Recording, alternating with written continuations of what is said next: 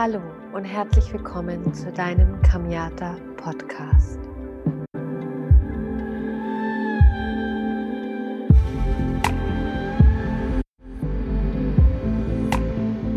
Das ist die fünfte Folge des Kamiata Podcasts und heute möchte ich mit dir über das Thema Leben und Tod sprechen. Ich äh, möchte mit dir in der Zeit, in der wir uns jetzt gerade befinden, eine andere Sichtweise auf die Dinge, ja, discovern, also entdecken, würde ich schon fast sagen. Und ich möchte dich einladen, dass du dich in dieser Podcast-Folge einfach mal dieser universellen Energie und der universellen Weisheit öffnest, dir die Frage zu stellen, warum gibt es Menschen, die in Zeiten von Herausforderungen Chancen sehen und warum gibt es Menschen, die in eine absolute Schockstarre verfallen.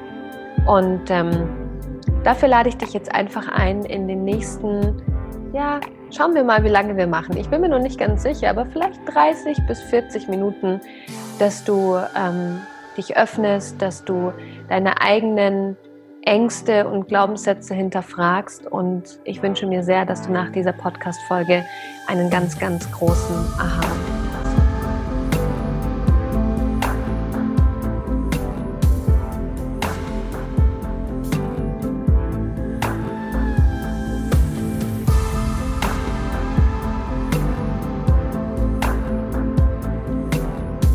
wir einmal los und ich freue mich, dass du da bist. Ich freue mich, dass du ähm, ja wieder meinen Podcast eingeschaltet hast und ach, ich muss einmal tief ein- und ausatmen, weil es ähm, einfach gerade so ja so wunderschön ist, dass ich so viel Feedback von all den Menschen bekomme, die mir auf den verschiedensten Kanälen folgen der Kamiata Podcast ist innerhalb von drei Tagen auf Platz sechs der Podcast-Charts gerutscht.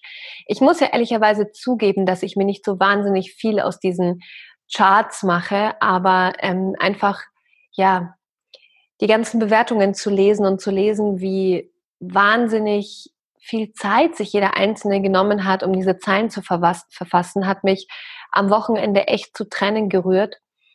Und ich habe überhaupt gar nicht damit gerechnet, dass diese ersten drei Folgen so unglaublich stark einschlagen. Und dennoch ähm, habe ich mir natürlich gewünscht, dass der Podcast für jeden Einzelnen ein Stück weit auch natürlich ja ein, ein Footprint hinterlässt, ja, irgendwo ein Fußabdruck, ähm, dass es jetzt nicht wieder eine von vielen Podcasts ist, die man sich so nebenbei anhört und ja, wo man sich denkt, okay, hm, ist ja irgendwie ganz nett, was die erzählt, aber ich kann es so nicht in meinen Alltag umsetzen. Und ähm, ja, anscheinend hat sich da meine Intention bewahrheitet und möchte dir einfach danken, wenn du auch schon eine Bewertung hinterlassen hast, dass du dir diese Zeit genommen hast.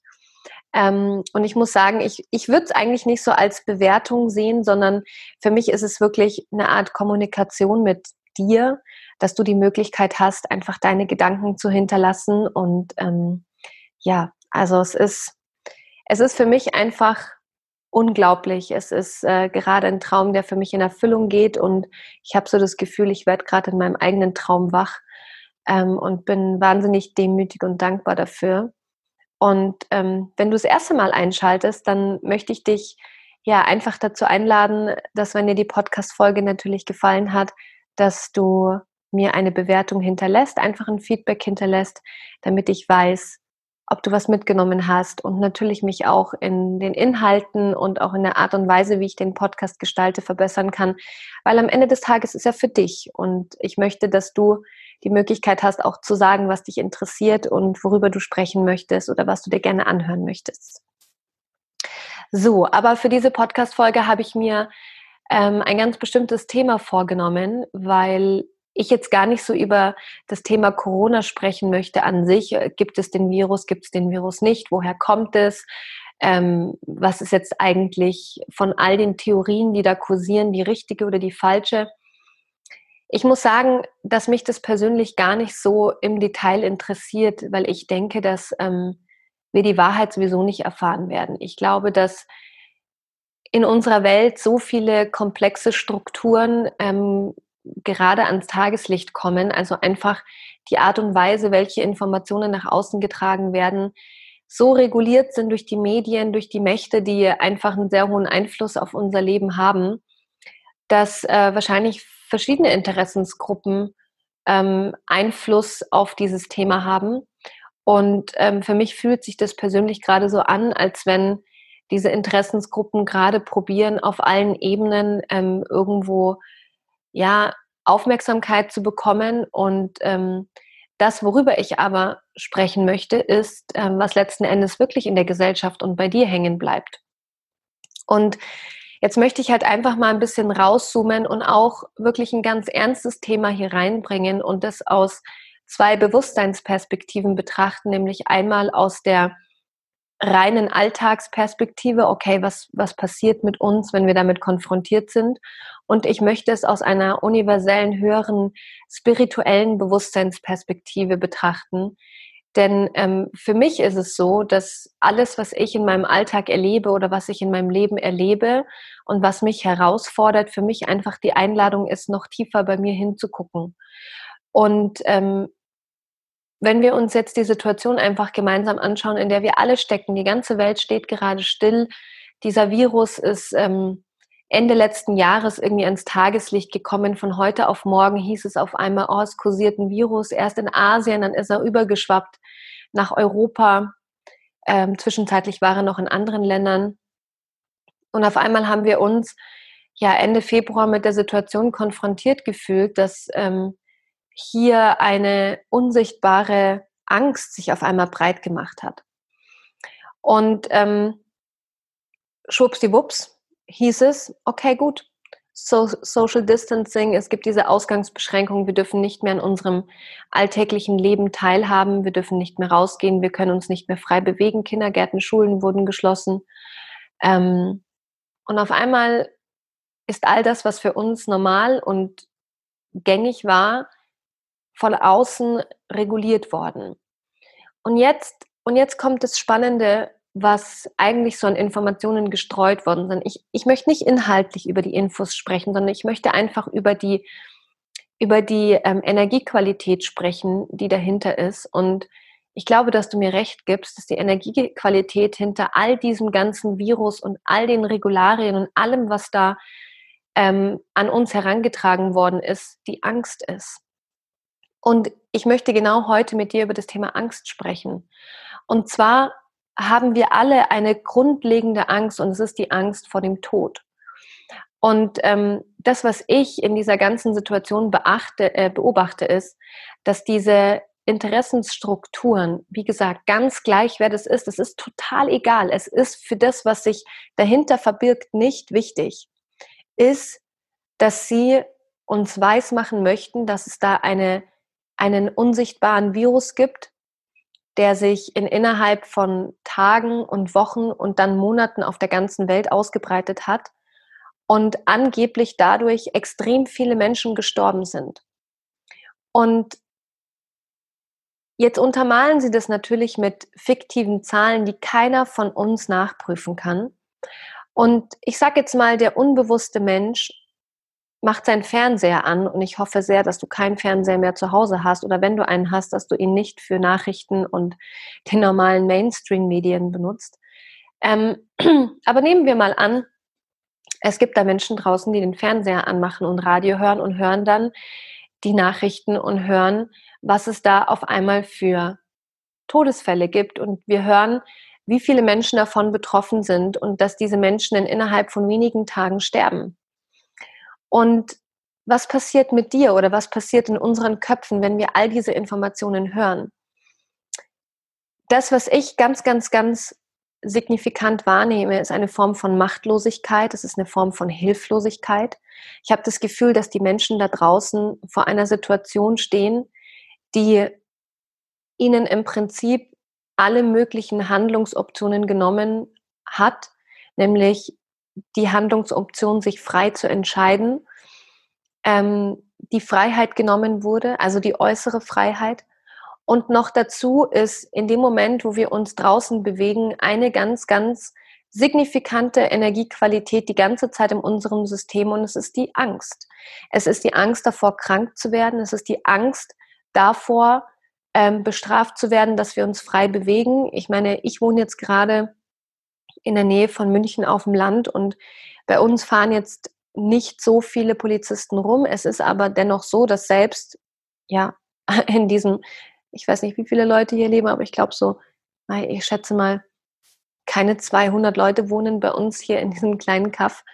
Ähm, dennoch ist es so, dass das, was ich beobachte, ähm, natürlich eine hohe Form von, von Regulation ist. Und wenn ich jetzt Richtung München fahre, dann ähm, sehe ich unglaublich viele Polizeiautos. Ich ähm, sehe, dass selbst in den Bergen, die bei uns nicht weit weg sind, Menschen kontrolliert werden und Strafe zahlen müssen, wenn sie zusammen erwischt werden und es nicht eindeutig ist, ob diese Menschen in einem Haushalt zusammenleben.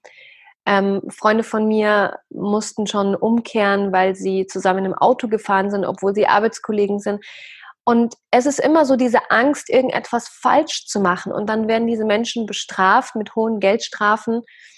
Und ähm, wenn ich einkaufen gehe, sehe ich, dass die Leute mit Mundschutz und ähm, Handschuhe rumrennen und es ist so eine Anspannung, es ist so eine Angst. Es ist jetzt sogar eine Angst da, sich gegenseitig zu berühren oder gar in Kontakt zu treten.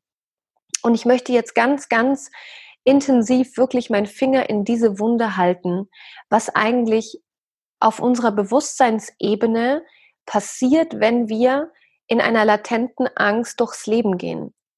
Und ich möchte dich einfach ein bisschen sensibilisieren dafür, was tatsächlich real ist und was eigentlich total surreal ist. Weil einfach mal aus einer übergeordneten Perspektive betrachtet, wenn wir uns angucken, ähm, was an Informationen durch uns durchsickert, dann stellt sich mir einfach die Frage, wie viel von dem, was an Infos an uns herangetragen wird, ganz egal aus welchen Quellen das kommt, ob das irgendwelche fadenscheinigen ähm, Verschwörungstheorien sind, die so natürlich dargestellt werden, oder ob es die harten Fakten in den Medien sind. Was davon können wir wirklich prüfen? Was davon können wir wirklich beweisen? Und ich bin ganz, ganz schnell auf den Trichter gekommen, dass wir gar nichts davon beweisen können. Ich mache dir ein Beispiel. Selbst die Tatsache, wenn jemand in einem Krankenhaus stirbt ähm, und es heißt, dass diese Person auf diesen Virus getestet worden ist und ähm, angeblich an diesem Virus gestorben ist, können wir nicht einmal beweisen, ob das, was die Ärzte da reingeschrieben haben, wirklich der Wahrheit entspricht oder nicht.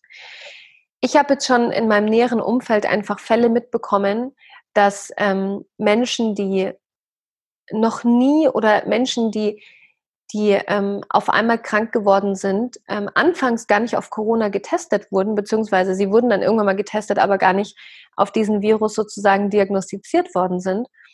Und in dem Moment, wo auf einmal die, diese Diagnose kam, dass ähm, diese Person angeblich diesen Virus in sich trägt, ähm, die Person innerhalb von wenigen Tagen verstorben ist und die Menschen vor eine so, so unglaublich große Totalität gestellt worden sind. Das heißt, die Angst ist so groß in der Gesellschaft, diesen Virus zu bekommen, dass es selbst bei jemandem, der nie körperliche großartige Beschwerden hatte, auf einmal zum Tod führen kann, ähm, weil die, die, der Anschein suggeriert wurde, dass sich die Person mit diesem Virus infiziert hat ich stelle mir einfach die Frage, wie unglaublich labil unser Bewusstsein durch diese andauernde Angst wird, sodass die Menschen von außen durch einen Arzt oder durch die Politik ähm, eine Diagnose oder eine Information bekommen und dadurch sozusagen die Verbindung zum Leben loslassen. Denn ich muss ganz persönlich sagen, dass ähm, für mich kein Arzt oder kein Politiker oder niemand, der angeblich in dieser ego-getriebenen hierarchischen Welt irgendeinen Stand hat, mir sagt, was mit mir passiert und was mit mir nicht passiert. Denn ich habe für mich verstanden, dass all diese Dinge einfach nur ähm, illusionäre Konstrukte sind, in die wir hineingepresst worden sind, seitdem wir kleine Kinder sind wo uns suggeriert wird, dass jemand, der einen höheren hierarchischen Stand hat, über mich und mein Leben urteilen darf. Und in dem Moment, wo ich dieser Hierarchie glaube, in dem Moment ähm, gebe ich meine Kraft an ein System oder an einen Menschen ab und lasse mich von außen bestimmen. Und das ist leider Gottes eine, ähm, ja, es ist eine Fähigkeit unseres Gehirns und unserer Psyche, dass unser Gehirn und unsere Psyche so biegsam ist, dass ähm, selbst Aussagen oder Systeme von außen die Möglichkeit haben, unsere Psyche, unser Bewusstsein zu beeinflussen. Warum sage ich, dass es ein Artefakt ist? Du musst verstehen, dass dein Bewusstsein nicht linear ist. Das heißt, wenn du dich und deine, dein Sein auf einer spirituellen, bewussten Ebene betrachtest ähm, und du mal ein bisschen tiefer in dieses Wurmloch von Entwicklung und ähm, linearen oder dimensionalen ähm, Wirklichkeiten gehst, dann wirst du herausfinden, dass deine Seele unsterblich ist. Das heißt, du wirst herausfinden, dass der Tod, vor dem wir alle so viel schreckliche Angst haben, nicht das Ende unseres Lebens ist, sondern es ist ein Teil unseres Lebens. Und ähm, nur aufgrund dessen, weil wir in dieser Welt die illusionäre Sicht bekommen, dass wir nur ein einziges Mal auf diese Welt kommen und dass dieses eine Leben, was wir haben, nur einmal existiert, nur aus diesem Grund können all diese Systeme und Mächte bestehen, weil wir die ganze Zeit mit einer unterschwelligen Angst kontrolliert werden, unser Leben zu verlieren. Und genau das passiert eben gerade jetzt. Das heißt, wir leben in einer Welt, wo wir von außen kontrollierbar gemacht worden sind. Und das ist kein Geheimnis, das wissen wir alle. Ja? Jede Form von, von Gesetz, jede Form von Regulation, jede Form von ähm, Institution, die es auf unserer Erde gibt, die uns bestrafen kann, kontrolliert uns durch Angst. Die Angst, einen Fehler zu machen. Die Angst, ähm, bestraft zu werden. Und es gibt kaum Belohnungssysteme in unserem Land, ja, oder in unserer Welt. Ich mache ein ganz einfaches Beispiel. Nehmen wir mal das Thema Finanzamt, ja. Wenn du ein bestehendes Unternehmen hast oder eine bestehende Wirtschaftlichkeit hast, dann musst du Steuern zahlen, ja.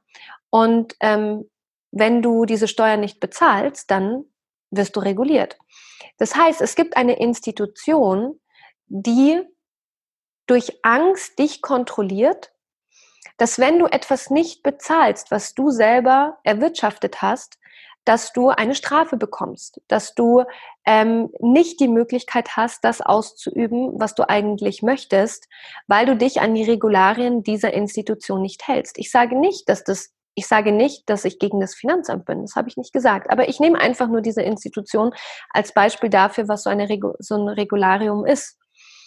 Und ähm, die Angst, die unterschwellige Angst, da einen Fehler zu machen, ist so hoch, weil wir gleichzeitig wissen, wenn wir uns nicht an diese Systeme halten, dass uns sogar die Freiheit geraubt wird. Und diese Freiheitsberaubung ähm, ist eine ähnliche Angst wie die Angst zu sterben.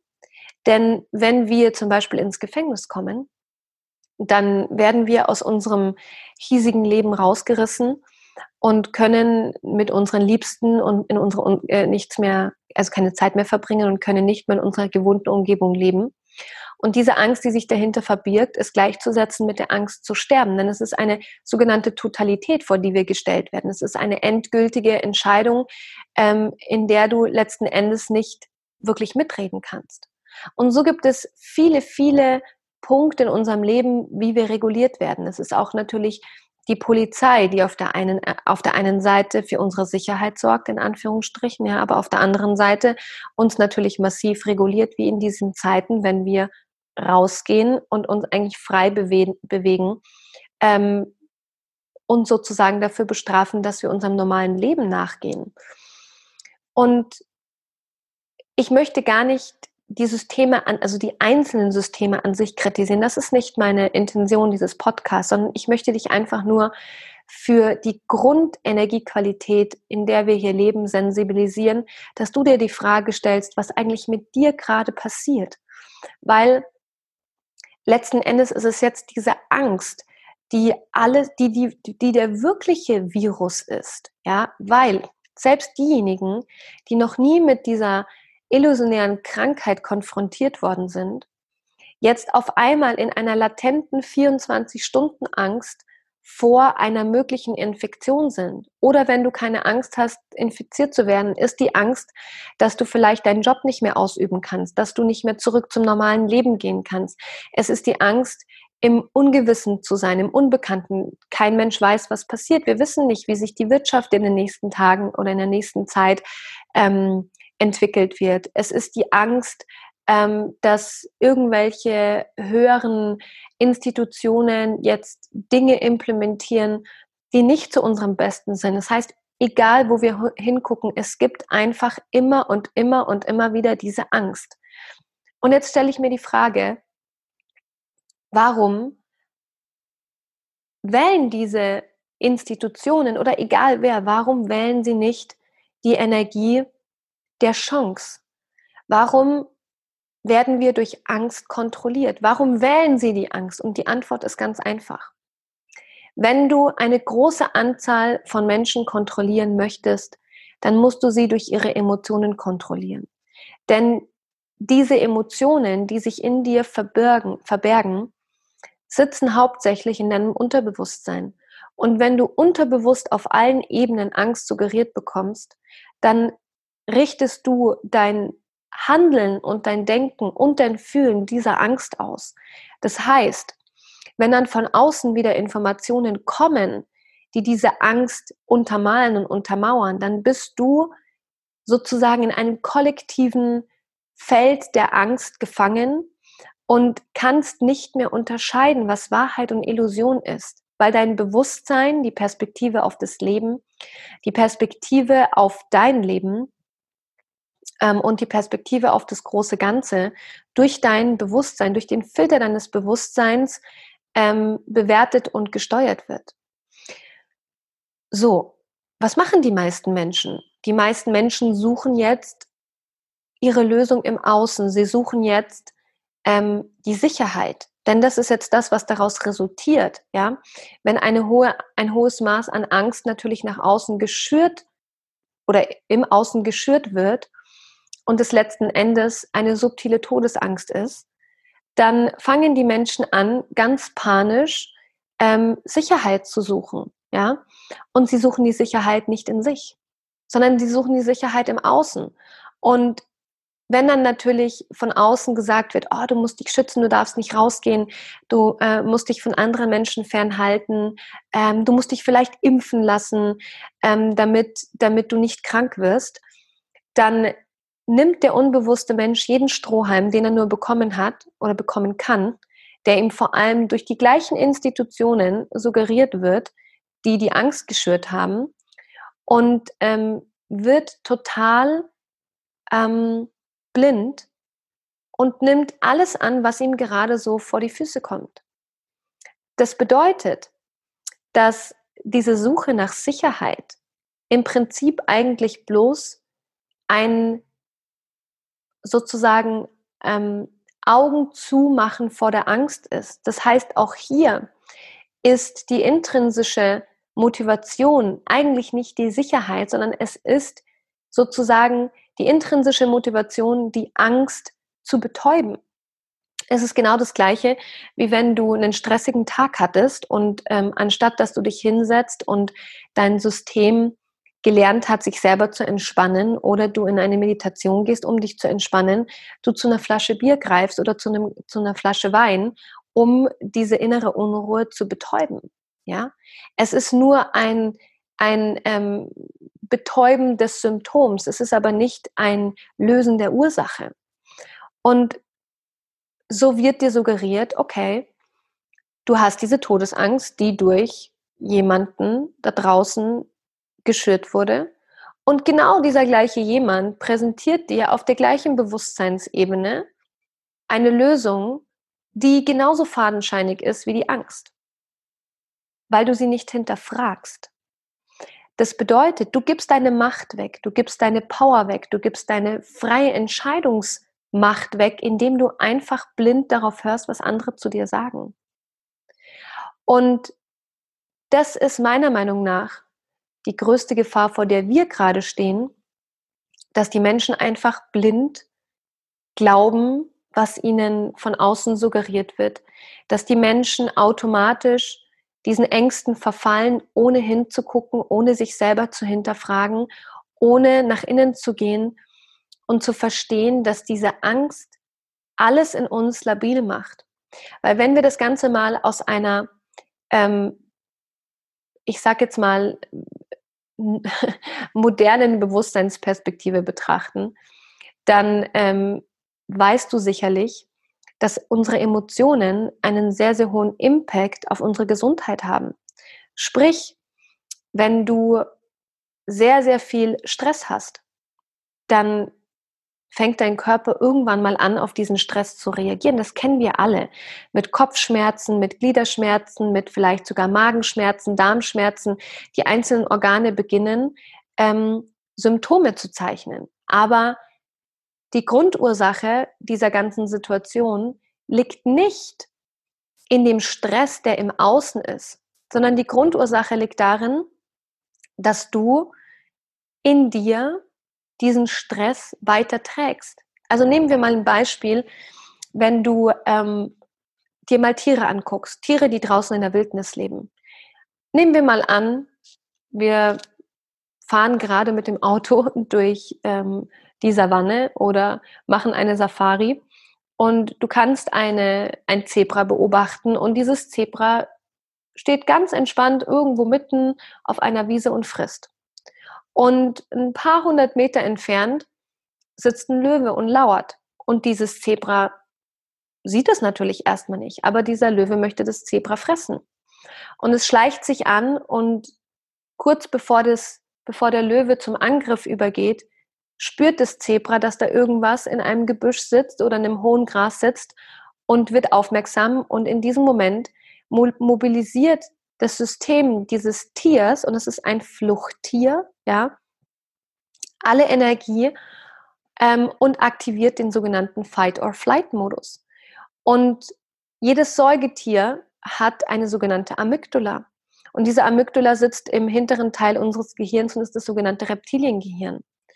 Und wenn das Reptiliengehirn aktiviert ist, dann zieht der Teil des Gehirns alle Energie aus dem Körper, aus der Verdauung, ähm, überall genau in die Zellen, damit sich dieses Zebra in innerhalb von wenigen Sekunden davon machen kann, um das Leben weiterhin zu gewährleisten.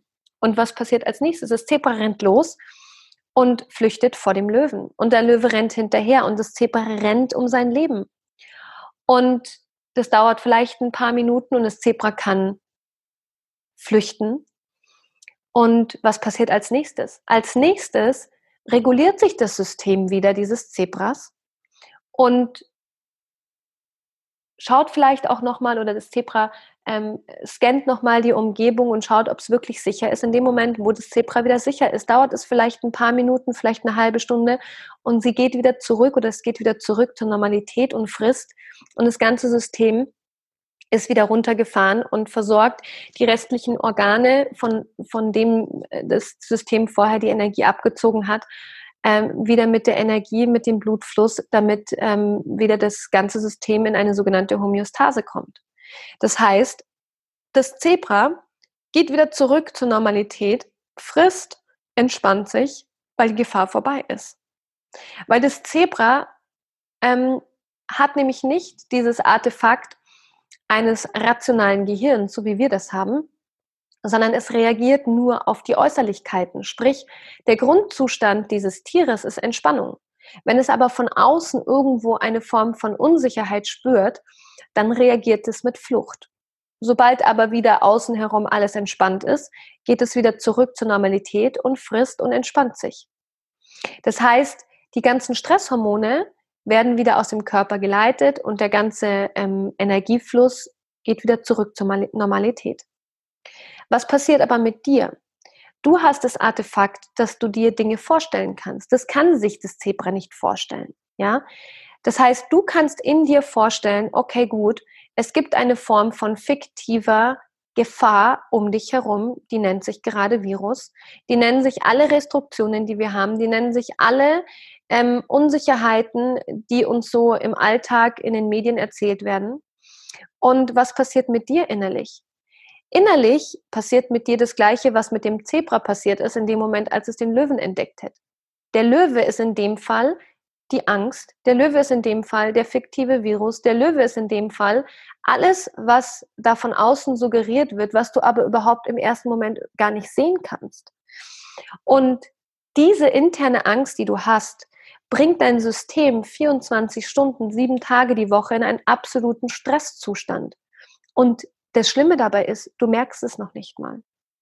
Das heißt, intern in dir läuft alles auf Hochtouren, läuft alles auf Angstmodus. Deine Amygdala ist ähm, aktiviert, deine, deine Stresshormone sind die ganze Zeit am Arbeiten und du spürst diese innere Unruhe, du spürst diese innere Angst, du spürst dieses innere Unwohlsein. Und letzten Endes ist der einzige Grund, warum du all diese Angst spürst, weil du Angst hast zu sterben, weil du Angst hast, dein Leben zu verlieren, weil du Angst hast, deine Freiheit zu verlieren. Was passiert mit dir? Was mit dir passiert ist, dass natürlich dein Körper nicht mehr genug Energie zur Verfügung hat, um dein Immunsystem, dein Stoffwechsel, deine Verdauung, alles in Homöostase aufrechtzuerhalten. Warum? Weil dein Körper benötigt die ganze Energie, um dich davor zu bereiten, zu flüchten. Das Ding ist aber, dass es für dich insofern keine Flucht gibt, weil du ja nicht vor deinem eigenen inneren Leben davonrennen kannst.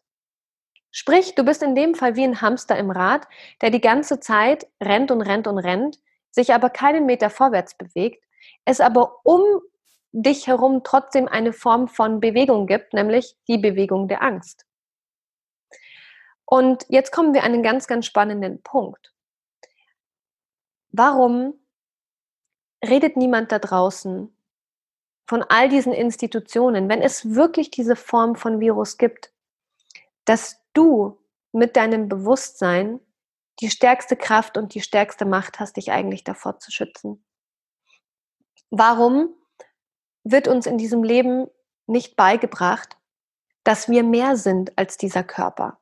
Denn das ist Fakt, denn schon vor tausenden von Jahren wussten die Menschen, dass wir ein Bewusstsein haben, das viel, viel größer ist als das, von dem wir denken, was uns als Mensch ausmacht.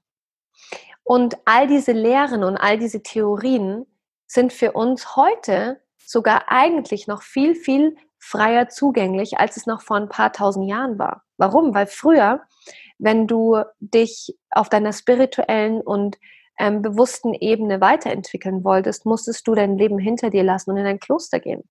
Du musstest dich einem Meister anschließen und den Rest deines Lebens dieser einen einzigen Aufgabe widmen, dich weiterzuentwickeln. Heute haben wir Technologie, wir haben die Digitalisierung. Das heißt, all dieses Wissen ist eigentlich für uns frei zugänglich, wenn du dich bemühst, dieses Wissen zu finden.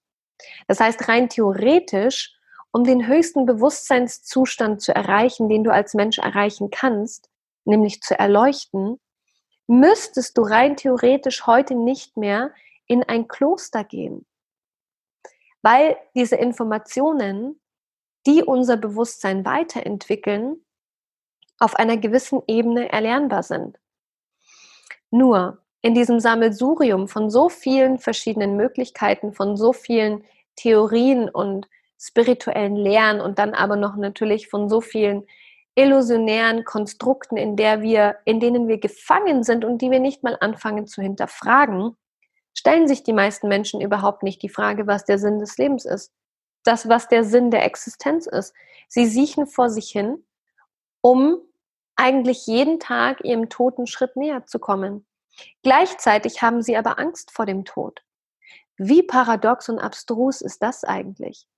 Das heißt, du musst dir mal auf der Zunge zergehen lassen, dass ein unbewusster Mensch auf diese Erde kommt, seinen eigenen Zweck der Existenz nicht hinterfragt sein ganzes Leben danach ausrichtet, eigentlich weiter und weiter, jeden Tag mehr, mit jeder Sekunde, die er lebt, ein Stück weiter seinem Tod entgegenzutreten und sich dann am Ende des Tages wundert zu sterben und diese Angst zu sterben komplett darauf ausgerichtet war oder durch die Angst zu sterben das ganze Leben darauf ausgerichtet war, eigentlich vor diesem endgültigen Erlebnis davon zu rennen. Aber diese Angst und sozusagen diese Hypothese diesen Menschen gleichzeitig gelähmt hat, seine wahre Natur, die wahre Natur des Geistes und die wahre Natur der Existenz kennenzulernen und dadurch die Illusion weiter geschürt wurde, dass das Einzige, aus das das Leben existiert, die Angst ist, wir gelähmt sind, nicht die Möglichkeit haben, bewusst zu entscheiden, was wir tun und was wir nicht tun. Und am Ende des Tages liegt dieser Mensch auf dem Sterbebett und in dem Moment, wo sich die Seele oder das Bewusstsein aus dem Körper macht, wir oder der Mensch sich wieder daran erinnert, wie doch interdimensional diese Seele, dieses Bewusstsein ist. Und es kommt wieder zurück, ich sage ganz bewusst es, ja, die Seele kommt wieder zurück. Und das gleiche Spiel geht von vorne los, denn wir fallen durch dieses Tor des Vergessens, wir reinkarnieren wieder als Mensch und haben eigentlich vergessen, wo wir aufgehört haben. Warum? weil all unser Leben uns nicht daran erinnert, also im ersten Moment, dass wir eigentlich in einer Illusion leben, sondern es erinnert uns daran, weil zu viele Menschen in dem gleichen Bewusstsein sind, in dem gleichen niedrigen Bewusstsein sind, dass wir hierher kommen, vor uns hinsiechen, in diesen Systemen gefangen sind und sterben. Aber das ist nicht die Wahrheit. Weil ich kann dir sagen, jeder Mensch, der beginnt nach innen zu gucken, jeder Mensch, der all diese Illusionen und Limitierungen hinter sich lässt, wird in kürzester Zeit erfahren, dass er mehr ist, dass du mehr bist. In dem Moment, wo du dich mit deiner Interdimensionalität deiner Seele beschäftigst, in dem Moment, wo du bereit bist zu verstehen, dass du ewig bist, dass deine Seele unsterblich ist, dass du nicht nur ein einziges Mal auf diese Erde kommst, dass du schon aber Tausende und Tausende von Male hier warst. In dem Moment, wo du bereit bist, das Bekannte loszulassen, um dich für das Unbekannte, Grenzenlose zu öffnen. In dem Moment, wo du bereit bist, die illusionäre Vorstellung von Freiheit loszulassen und der wahren Freiheit ins Auge zu blicken. In dem Moment wirst du in kürzester Zeit erfahren, dass du so unendlich groß bist, dass du so unendlich weit bist, dass du so unendlich tief bist, dass der Tod Teil deines Lebens ist. Und dass die Angst vor dem Sterben nur aus der einzigen aus dem einzigen Gedanken existiert, dass du eigentlich niemals richtig gelebt hast. Dass der einzige Grund, warum wir Angst haben vor dem Sterben, die ist, dass wir unsere wahre Natur nie erfahren haben. Dass wir diese Weite und diese Tiefe unserer Existenz nie erlebt haben. Und dadurch wir immer wie dieser Hamster im Rad davon, davonrennen und letzten Endes unsere eigene Essenz verleugnen. Und die nächste Sache ist, wenn du beginnst zu verstehen und bereit zu sein, deine eigene Identifikation deiner Persönlichkeit loszulassen. Das heißt, wenn du bereit bist zu verstehen, weil du interdimensional bist, weil du ewig bist, du nicht dieser Mensch bist, von dem du gerade glaubst, dass du seist. Wenn du bereit bist, diese Identifikation und dieses Ego-Konstrukt loszulassen, dann öffnest du dich für eine Wahrheit, die so groß ist, die so groß ist, dass du sie mit deinem Verstand nicht fassen kannst. Und in dem Moment, wo du in deine innere Welt abtauchst und diesen Ort entdeckst, wo alles möglich ist, du förmlich das Gefühl hast, den Verstand zu verlieren. Und gleichzeitig, wenn du wieder zu dir kommst, zu diesem linearen Bewusstsein, was du hier in dieser dreidimensionalen Welt lokalisiert hast, du auf einmal siehst, wie ferngesteuert und schlafend all diese Menschen um dich herum sind und dass du Teil dieses Schlafens warst. Aber aus dem einzigen Grund, weil du diese in Anführungsstrichen Krise dafür genutzt hast, um deinen Zweck der Existenz zu hinterfragen, du auf einmal eine Wahrheit kennengelernt hast, die jenseits der Vorstellungskraft deines Verstandes liegt.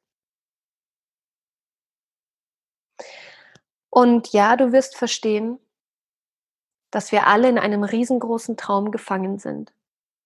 Und dieser Traum wird von jedem einzelnen Menschen, der auf dieser Erde lebt, in die Existenz geträumt. Das bedeutet, dass das kollektive Denken, Fühlen und Handeln der Menschen ein Leben kreiert, in dem jeder einzelne von uns, ob er will oder nicht, auch gefangen ist. Aber je mehr Menschen genau diese Zeit, in der wir jetzt sind, dafür nutzen, um ihr Bewusstsein zu erweitern, desto weniger kann dieser kollektive Traum aufrechterhalten werden. In anderen Worten, wenn du beginnst, aus diesem Traum zu erwachen, weil du die wahre Natur deines Seins entdecken möchtest, weil du den Gedanken aufgegeben hast, dass das, was gerade ist, nicht alles sein kann, weil du den Gedanken und den Glauben an die Angst verloren hast, dann wirst du erwachen und du wirst auf einmal verstehen, dass all das, von dem du anfangs dachtest, dass es wahr ist, nichts anderes ist als ein schlechter Witz von unbewussten Menschen, die es geschafft haben, eine Nation in Angst und Schrecken zu versetzen, in Unbewusstheit zu lassen und dadurch ihnen eine Welt vorgaukeln, die eigentlich so in Wahrheit nie existiert hat. Aber nur aufgrund dessen, weil es niemand hinterfragt, sie bestehen kann. Das ist genau das Gleiche, wie wenn du eine Ameise nimmst und du um diese Ameise herum einen Kreis zeichnen würdest, auf einem riesengroßen weißen Blatt, auf dem sie sich frei bewegen könnte, weißt du, was passiert? Die Ameise würde niemals diesen Kreis verlassen, weil die Ameise nur diese Linie sieht. Die Ameise kann aber nicht den Rest des Blattes sehen. Und das ist so signifikant und das ist so eindeutig, dieses Beispiel. Du kannst es sogar googeln. Gib es mal ein bei YouTube Ameise im Kreis. Und du wirst sehen, dass diese Ameise diesen Kreis nicht verlassen würde. Und ich möchte dir jetzt einfach die Frage stellen, möchtest du diese Ameise sein? Glaubst du wirklich daran, dass du so klein bist? Glaubst du wirklich daran, dass du so limitiert bist? Glaubst du wirklich daran, dass du so unbewusst bist, dass du hier auf dieser Welt lebst um Angst zu haben? Glaubst du wirklich, dass diese Welt von so vielen Wundern, wo ein Mond, ein Planet außerhalb unserer Erde die Macht hat, Meere zu bewegen? Glaubst du wirklich, dass du als Bewohner dieser Erde so klein bist und so weniger kraftvoll bist als dieser Mond, der aber tausende von Kilometern von uns entfernt ist? Dass du weniger Einfluss auf dieses Leben hast? obwohl du hier auf dieser Erde lebst, als dieser Mond? Glaubst du das wirklich? Glaubst du wirklich, dass du so klein bist und dass du so unbedeutend bist, unbedeutender als diese unzähligen Bäume, die da draußen sind und die dafür verantwortlich sind, dass wir eine Luft zum Atmen haben? Das heißt, hätten wir all diese Bäume nicht, könnten wir nicht atmen. Ich weiß nicht, ob du dir bewusst darüber bist. Glaubst du wirklich, dass du kleiner bist als so ein Baum?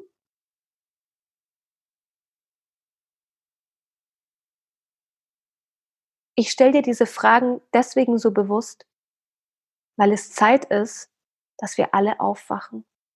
Es ist Zeit, dass wir nicht hinterfragen, ob jetzt die Theorie A oder B, die da draußen kursiert, die Wahrheit ist. Das werden wir nie erfahren, weil dieses Netz an Komplexität ist so dicht gewebt, dass ich glaube, ich, hab, ich glaube, dass die selber nicht mehr wissen, was wahr ist und was nicht wahr ist.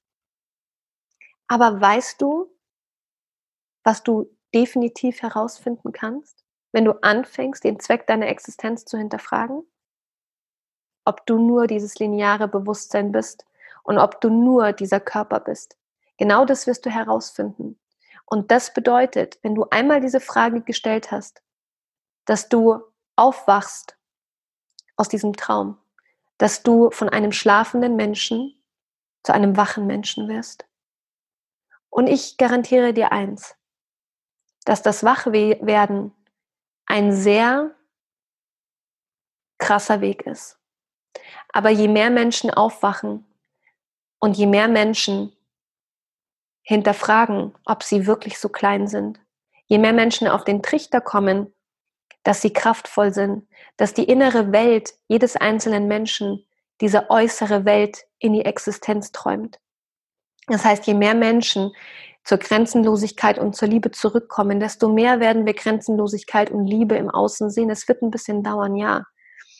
Aber jeder Mensch, der aufwacht, wird die Illusion hinter dem, was du mit deinen Augen sehen kannst, erfahren. Und weißt du, was dann passiert?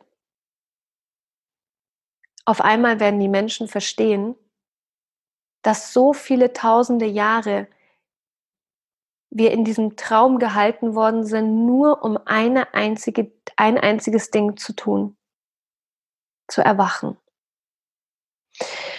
Und genau dafür möchte ich dir jetzt eine Passage aus einem Buch vorlesen. Und dieses Buch ist so unglaublich tiefgründig und ich kann dir nur empfehlen, dieses Buch zu lesen. Es ist einer der besten Bücher, die ich je in meinem Leben gelesen habe. Und ähm, weißt du, mir geht es nicht darum, dir noch eine Illusion zu, zu präsentieren, die dich in dieser kleinen Welt festhält. Ich bin auf der Suche nach der Wahrheit. Ich bin auf der Suche nach diesem reinen und puren Wissen, was uns an den äußersten und größten Bewusstseinszustand bringt, den wir als Mensch erreichen können, und das ist die Erleuchtung. Und Erleuchtung bedeutet, dass du frei bist von Angst. Erleuchtung bedeutet, dass du frei wirst von allen Ego-Strukturen, die dich klein halten. Erleuchtung bedeutet, dass du den Platz in dir findest, wo alles möglich ist, wo du mehr bist als dieser Körper, wo du mehr bist als irgendeine Identifikation, als irgendein System, wo du mehr bist als irgendjemand, der in einem weißen Kittel rumläuft und einen fiktiven Titel trägt, denn weißt du, was die Menschen getan haben, die einen Titel tragen? Sie haben nichts weiter getan, als fleißig zu sein und irgendetwas zu lernen. Und irgendeine andere Institution hat gesagt, und weil du den, weil du die letzten fünf, sechs, sieben Jahre auf deinem Hintern gesessen bist, dich vom sozialen Leben abgeschnitten hast und einen Titel errungen hast, der nichts und gar nichts über dein Bewusstsein aussagt, sondern nur über dein Intellekt, nämlich über die Tatsache, ob du dir Dinge merken kannst oder nicht. Deswegen hast du jetzt die Macht, über andere zu bestimmen. Aber das ist nicht die Wahrheit. Die Wahrheit ist, wie viel Wahrheit du in dir gefunden hast.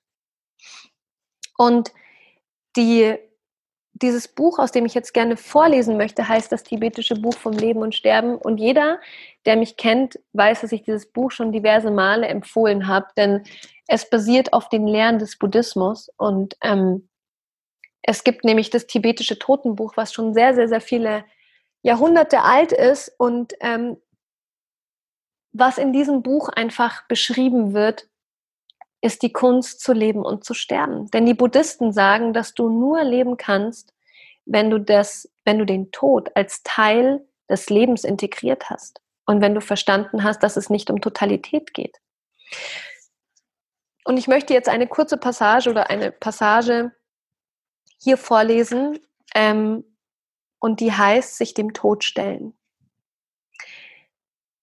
Wenn uns das klar geworden ist, sollten wir dann nicht auf Gyalse Rimpoche hören, wenn er sagt, für die Zukunft planen gleich dem Fischen in einem trockenen Loch. Nie läuft etwas, wie du es dir wünschst. Also gib all dein ehrgeiziges Planen auf. Wenn du unbedingt an etwas denken musst, dann denk an die Ungewissheit deiner Todesstunde. Für die Tibeter ist Neujahr das wichtigste Fest des Jahres. Sie feiern es wie ein Weihnachten, Ostern, Erntedank und Geburtstag in einem. Patrul Rimpoche war ein großer Meister, dessen Leben voll war von ausgefallenen Episoden, wie er die Lehren zum Leben erweckt hat. Statt wie alle anderen fröhlich den Neujahrstag zu feiern und den Leuten ein gutes neues Jahr zu wünschen, pflegte Patrul Rinpoche an diesem Tag zu weinen. Als er gefragt wurde, warum, antwortete er, dass nun wieder ein weiteres Jahr verstrichen sei, das so viele Menschen ihren Tod näher gebracht habe, die immer, die immer noch nicht darauf vorbereitet seien. Denken wir nur an eine Situation, die uns sicher allen schon passiert ist. Wir gehen die Straße entlang, sind in Gedanken vertieft, erwägen wichtige Dinge oder lauschen einfach der Musik aus unserem Walkman. Plötzlich rast ein Auto vorbei und überfährt uns um ein Haar. Schalten Sie den Fernseher an oder schauen Sie in eine Zeitung. Überall werden Sie dem Tod begegnen. Haben die Opfer dieser Flugzeugabstürze oder Autounfälle mit ihrem Tod gerechnet? Sie haben das Leben für genauso selbstverständlich gehalten wie wir. Wie oft müssen wir hören, dass ein Bekannter oder ein Freund unerwartet gestorben ist? Wir müssen nicht einmal krank werden, um zu sterben. Unser Körper kann plötzlich aufhören zu funktionieren, kann kaputt gehen wie unser Auto. Es kann uns an einem Tag noch ganz gut gehen und am nächsten schon werden wir plötzlich krank und sterben. Milarepa sang. Solange du stark und gesund bist, denkst du niemals an kommende Krankheit. Mit jäher Wucht aber trifft sie wie ein Blitz dich aus heiterem Himmel. Beschäftigt mit weltlichen Dingen denkst du nicht an das Nahen des Todes. Geschwind aber kommt er wie ein Donner, der dich, der um dich wütet und tobt. Wir müssen uns von Zeit zu Zeit aufrütteln und uns wirklich fragen, wenn ich heute Nacht sterben würde, was dann? Wir wissen weder, ob wir morgen aufwachen, noch wo. Wenn du ausatmest und nicht wieder einatmest, einatmen kannst, bist du tot. So einfach ist das. Wie ein tibetisches Sprichwort sagt, der morgige Tag oder das nächste Leben, was zuerst kommt, wissen wir nie. Einige der berühmten Meister einer kontemplativen Tradition Tibets pflegten abends, wenn sie sich schlafen legten, ihre Tasse sorgfältig zu säubern und sie dann umgekehrt neben ihr Bett zu stellen, da sie ja nicht sicher sein konnten, ob sie am nächsten Morgen wieder aufwachen und überhaupt noch einmal eine Verwendung für sie haben würden. Sie ließen sogar ihr Feuer nachts ausgehen, ohne die Glut für den nächsten Tag zu erhalten. Jeden Augenblick lebten sie mit der Möglichkeit ihres baldigen Todes. In der Nähe von Yikme Lingbas, Einsiedelei, gab es einen Teich, der schwer zu überqueren war. Einige seiner Schüler boten an, eine Brücke zu bauen, aber er entgegnete, was soll das für einen Sinn haben? Wer weiß, ob ich morgen überhaupt noch am Leben bin? Einige Meister versuchen mit noch drastischeren Bildern die Erkenntnis der Zerbrechlichkeit des Lebens in uns zu wecken. Sie weisen uns an, uns selbst an einen zum Tode verurteilten Gefangenen auf seinem letzten Weg von der Zelle zur Hinrichtung vorzustellen oder als einen Fisch, der im Netz zappelt oder als ein Tier, das im Schlachthaus auf sein Ende wartet.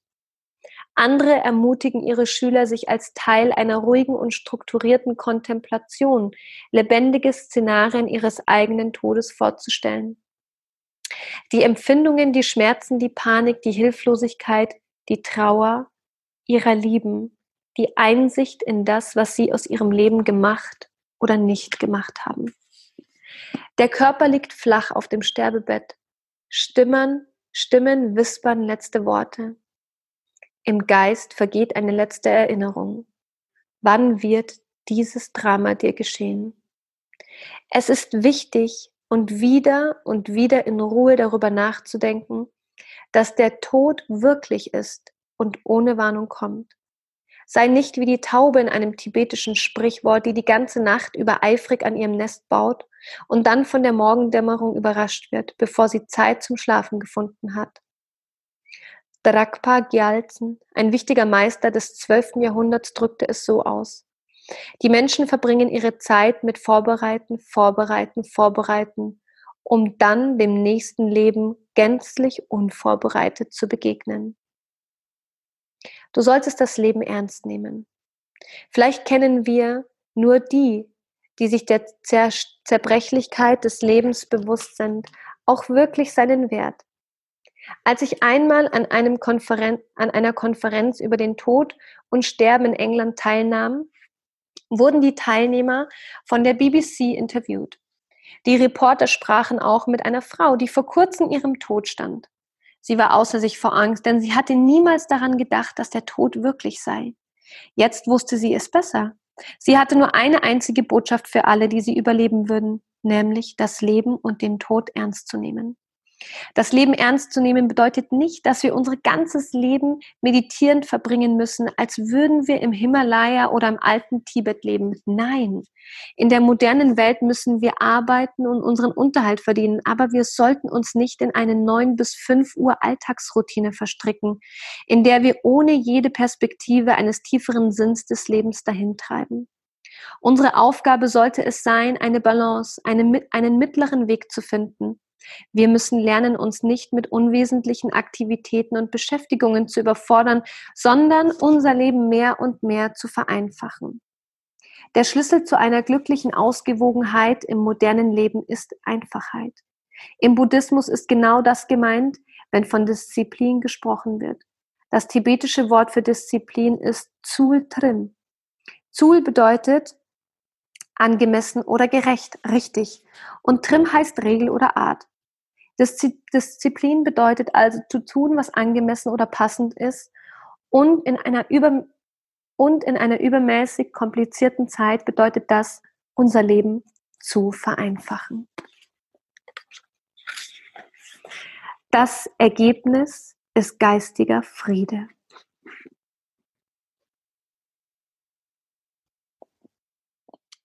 Sie haben mehr Zeit, sich geistigen Dingen zu widmen und das Wissen zu erwerben, dass nur ein spiritueller, Wahr ein spiritueller Wahrheit zu finden ist und das ihnen hilft, sich dem Tod zu stellen.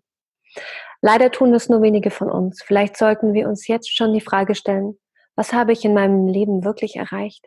Damit meine ich, wie viel haben wir in Bezug auf Leben und Tod wirklich verstanden? Die Berichte in den Studien zu Nahtoderlebnissen, wie sie in den Büchern von Kenneth Ring und anderen erschienen sind, haben mich sehr inspiriert. Die Mehrzahl derjenigen, die Unfälle mit beinahe tödlichen Ausgang erlebt haben oder andere Nahtoderlebnisse hatten, beschreiben eine panoramische Leben, einen panoramischen Lebensrückblick. Mit unheimlicher Lebendigkeit und Genauigkeit durchlebten sie alle Begebenheiten ihres Lebens noch einmal. Manchmal erlebten sie sogar die Wirkung, die ihre Taten auf andere gehabt hatten und empfanden die Emotionen, die ihre Handlungen für, verursacht hatten. Ein Mann berichtete Kenneth Ring. Ich erkannte, dass es Dinge gibt, die zu lernen und zu erkennen jeder Mensch auf die Erde gesandt wird. Zum Beispiel mehr Liebe mitzuteilen, liebevoller miteinander umzugehen, zu entdecken, dass die wichtigste menschliche Beziehung und Liebe sind und nicht materielle Güter und zu erkennen, dass alles, was man in seinem Leben tut, gespeichert bleibt. Auch wenn man etwas unbewusst tut und es unerkannt vorbeigehen soll, so kommt es irgendwann doch wieder zum Vorschein. Manchmal findet dieser Lebensrückblick angesichts einer strahlenden Präsenz eines Wesens aus Licht statt, was bei den verschiedenen Zeugnissen von Begegnungen mit diesen Wesen auffällt, ist die Tatsache, dass es die einzig wesentliche Aufgaben im Leben enthüllt, nämlich andere lieben zu lernen und Wissen zu erlangen. Jemand berichtete Raymond Moody, als das Licht erschien, fragte es mich als erstes, hast du etwas getan, was mir zeigt, was du aus deinem Leben gemacht hast? Während der ganzen Zeit betonte es die Wichtigkeit von Liebe. Es schien auch allen Dingen im Zusammenhang mit Erkenntnis viel Bedeutung beizumessen. Ein anderer Mann erzählte Kenneth Ring, ich wurde gefragt, allerdings ohne Worte. Es war eine ausschließlich mentale Kommunikation, was ich getan hatte, um der menschlichen Gemeinschaft zu nutzen oder ihren Fortschritt zu fördern. Was wir in unserem Leben getan haben, formt uns zu dem, wer wir sind, wenn wir sterben. Und alles, wirklich alles zählt.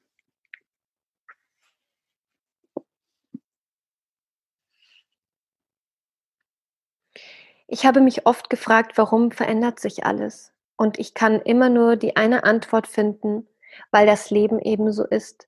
Nichts, überhaupt nichts hat dauerhaften Charakter.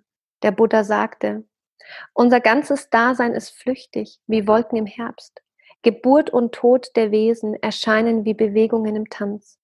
Ein Leben gleicht dem Blitz am Himmel. Es rauscht vorbei, wie ein Sturzbach den Berg hinab. Eine der Hauptgründe, warum wir so viel Angst haben, uns dem Tod zu stellen, liegt daran, dass wir die Wahrheit der Vergänglichkeit ignorieren. Wir wünschen verzweifelt, alles möge so weitergehen wie bisher. Und deswegen und allein nur deswegen müssen wir fest daran glauben, dass die Dinge so bleiben, wie sie sind. Aber das ist nur Selbstbetrug. Und wie wir nur zu häufig entdecken müssen, hat Glauben wenig oder nichts mit der Wirklichkeit zu tun. Dieser Trug mit seinen Missverständnissen, seine Ideen und Annahmen ist das wackelige Fundament, auf das wir unser Leben bauen.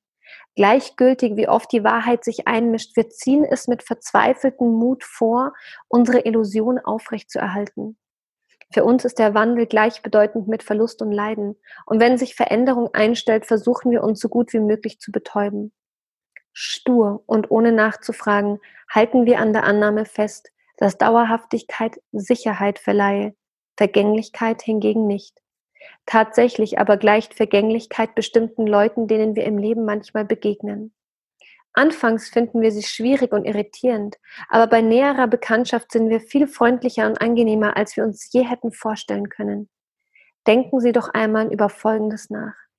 Die Erkenntnis der Vergänglichkeit ist paradoxerweise das Einzige, woran wir uns halten können, vielleicht unser einziger dauerhafter Besitz. Sie ist wie Himmel und Erde, egal wie viel sie sich um uns herum ändert oder zusammenbricht. Himmel und Erde bleiben stabil.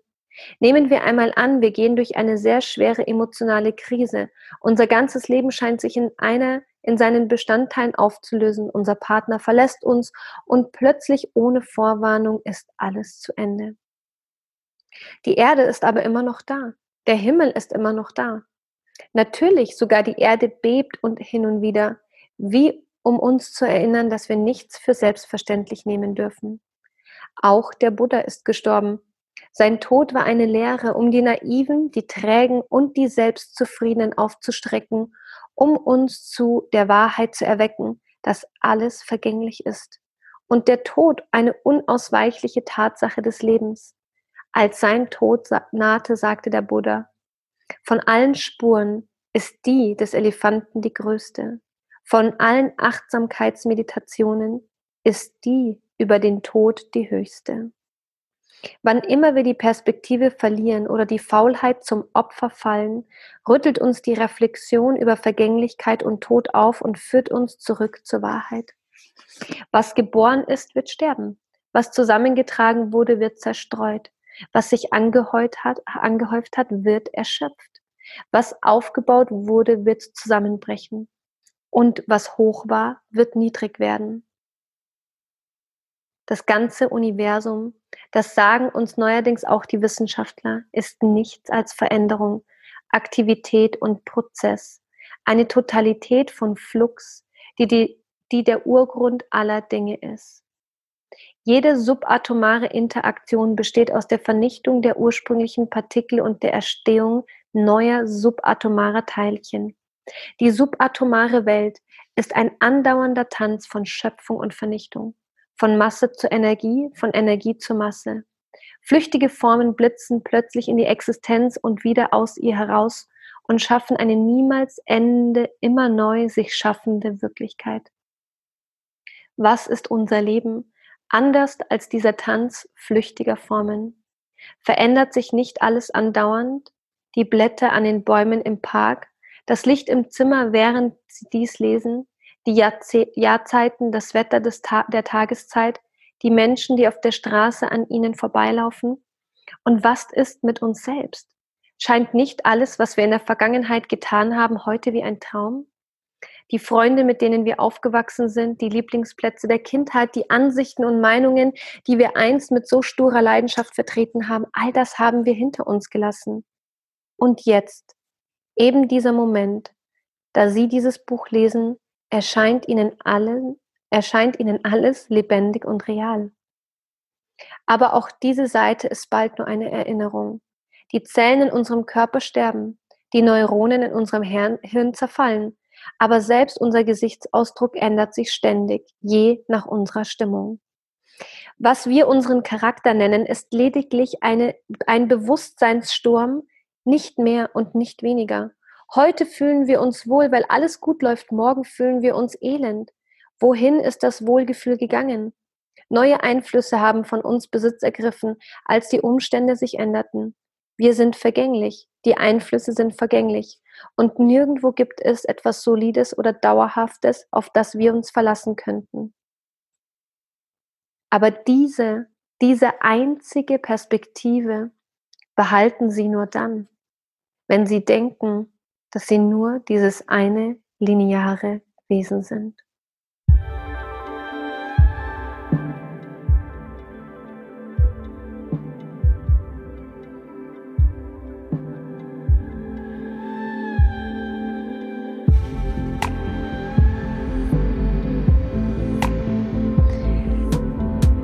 Ich habe diese Seiten dieses Buches gewählt, weil sie so eindringlich sind und so aufrüttelnd sind. Und vielleicht hast du innerhalb dieser Zeilen auch eine Form von Unwohlsein gespürt.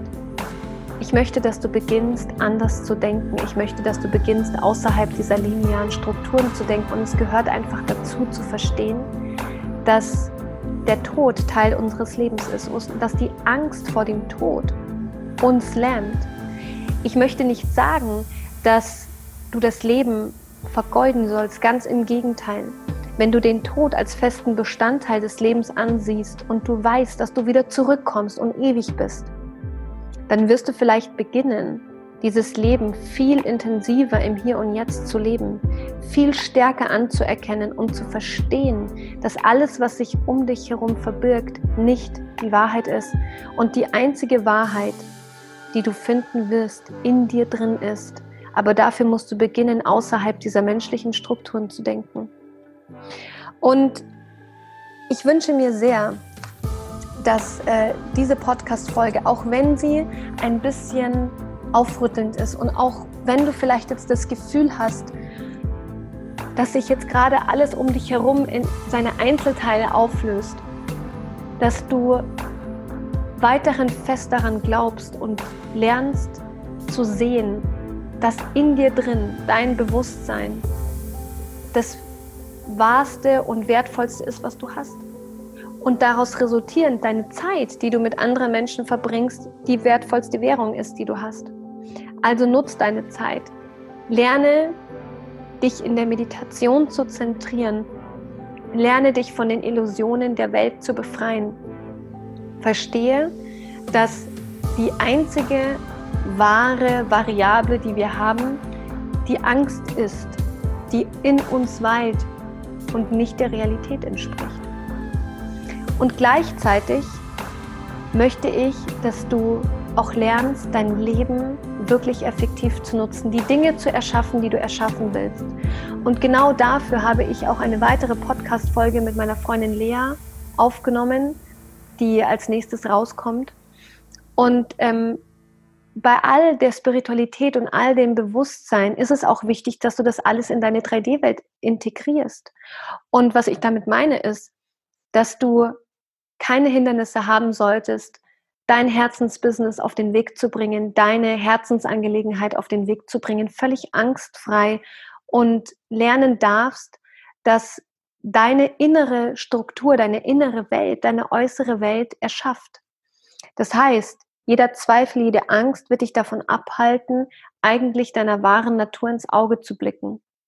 Und egal in welchem Kontext, ob es das Business ist, ob es die Beziehung ist, ob es deine Gesundheit ist, was auch immer es ist. Und ähm, Ich habe diesen Podcast Dein Soul, Spirit und Business Podcast genannt, weil es genau für mich um diese unglaubliche Kunst geht, das Bewusstsein in den Alltag zu integrieren, das Leben lebenswerter zu machen, vollkommener zu machen, Dinge zu erschaffen in jeglichem Kontext. Und dafür gibt es halt einfache Gesetzmäßigkeiten, die du verstehen darfst. Es ist immer ein Tanz zwischen der fünfdimensionalen göttlichen Welt und der dreidimensionalen menschlichen Welt. Und das beides zu integrieren, macht das Leben so unglaublich großartig. Also hoffe ich von Herzen, dass dich diese Podcast-Folge inspiriert, dass du diese Zeit, in der wir uns gerade befinden, dafür nutzt, bei dir ganz, ganz tief hineinzugucken, dich mit deinen größten Limitierungen zu befassen, den Ängsten, die fiktiv in dir sind, ins Auge zu blicken, sie lernst loszulassen. Auch heute kommt mein ähm, Online-Kurs raus, in dem ich dir einfache Schritte an die Hand geben möchte, wie du dein Bewusstsein erweiterst, wie du mit den unterbewussten Programmen umgehst. Ich werde alles dafür tun, um all mein Wissen rauszubringen, um dich auf deinem Weg zu begleiten, ein liebevolleres und vollkommeneres Leben zu führen. Viel, viel angstfreier, dass jeder einzelne von uns sich verändert und wir damit die ganze Welt verändern. Es ist nämlich genau jetzt die Zeit, dass wir unser Bewusstsein verändern, größer denken, größer fühlen und verstehen, dass die einzigste Konstanze, die wir haben, die Vergänglichkeit ist, aber gleichzeitig hinter der Vergänglichkeit die Ewigkeit steckt. Und das ist der nächste Schritt, dass wir ewig sind, dass du ewig bist und dass es nichts gibt, bevor du Angst haben musst, weil die Angst nur aus einem limitierten Geist entsteht.